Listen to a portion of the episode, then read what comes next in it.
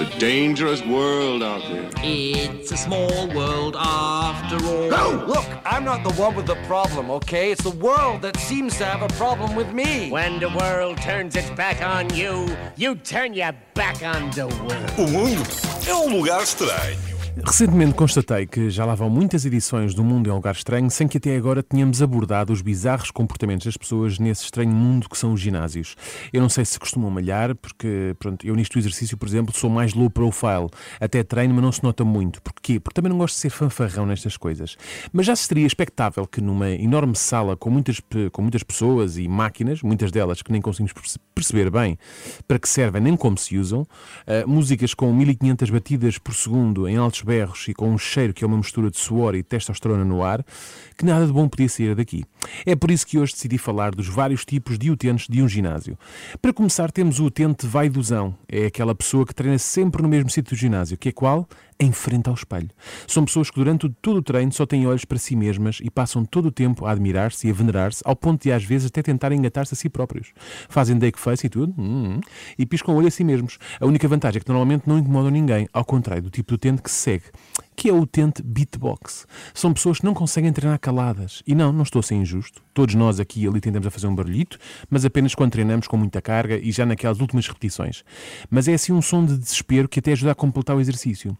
As pessoas de que vos falo são um bocadinho diferentes, porque estão, elas estão sempre a fazer barulhos e nem se percebe bem que tipo de barulho é.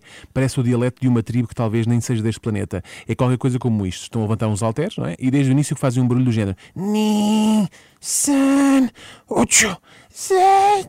Se isto é normal, não. Se é estranho, muitíssimo. Se deviam consultar um médico o mais rapidamente possível.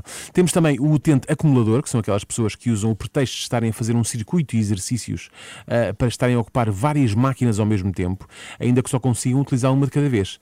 É que são pessoas muito, muito irritantes. Porque, por exemplo, nós aproximamos de uma passadeira e quando subimos lá para cima, elas aproximam-se de nós e dizem: Desculpe, mas eu estava a utilizar essa passadeira. Não. Não está. Porque se estivesse, eu não teria conseguido cá para cima, não é? Para isto resultar, elas pelo menos deviam arranjar uma forma de reservar a máquina, sei lá, um cone ou isso. Seria o equivalente àquelas pessoas que estão a, a pé, mas estão a ocupar um lugar de estacionamento. Uh, quando, e quando pedimos para elas desviarem, elas dizem que chegaram primeiro e estão a guardar o lugar para um amigo que foi só dar a volta com o carro lá mais à frente para estacionar ali.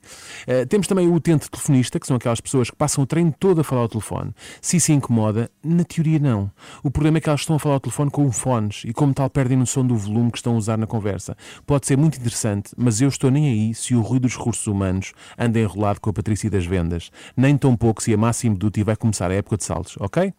Quem também tem, anda muito pelos ginásios são os utentes uh, fashionistas, são aquelas pessoas que entram no ginásio com o melhor aspecto do que eu quando vou sair à noite. Roupas de primeira, não é cá aquela camisola do hard rock que temos na gaveta há 10 anos, já com alguns buracos, a parte de cima combina com a parte de baixo, sendo que por vezes até são uma peça única e ainda fazem pandan com os ténis que estão incrivelmente imaculados e também com a toalha de treino. São pessoas que treinam a cheirar a perfume e maquilhadas e quando acabam o treino podem perfeitamente ir apresentar o telejornal porque estão impecáveis, sem um vinco nem uma gota de suor. Em todos os ginásios existe também o utente chuvinhas, que é aquela pessoa que transpira rios de suor. São pessoas que, quando chegam à sala de treino propriamente dita, já vêm a transpirar. E à medida que o treino avança, deixam um rastro de suor por onde quer que passam, parece um caracol. É mesmo possível perceber o trajeto que fizeram ao longo do treino. São pessoas que, a meio do treino, já estão em tronco nu, apesar de terem a t-shirt vestida. É que a camisola já está tão encharcada que está totalmente colada ao corpo e já se consegue ver pelos, mamilos, tudo. Escusado será dizer que nunca é uma imagem bonita de se ver. Por fim, temos também os utentes sociais, são aquelas pessoas que vão ao ginásio, mas nem é bem pelo treino treino, é mais pelo convívio. Andam de máquina em máquina a falar toda a gente, conversam, contam histórias. Olha, Arthur, o que fizeram no fim de semana. Enfim, conversa de café só que no ginásio. Elas ameaçam várias vezes, vão começar a fazer um exercício, preparam a toalha, não sei o quê, estendem, estão ali, metem o peso, mas na hora H parece sempre alguém com quem meter conversa. Eu sei que existe o conceito de desporto coletivo, mas não tem nada a ver com isto. Mas mesmo que fosse, estas pessoas só apreciam mesmo a parte do coletivo, a parte do desporto, nem por isso. Chega assim ao fim este exercício sobre estranhos tipos de utentes dos ginásios. É um exercício que pouco contribui para a nossa forma física mas pode contribuir e muito para o nosso bem-estar. Se este tipo de pessoas tivesse, sei lá, uma sala de treinos só para elas, o mundo ficaria estranho na mesma, mas conseguimos concentrar toda essa estranheza num só local, permitindo aos restantes treinarem num mundo mais normal.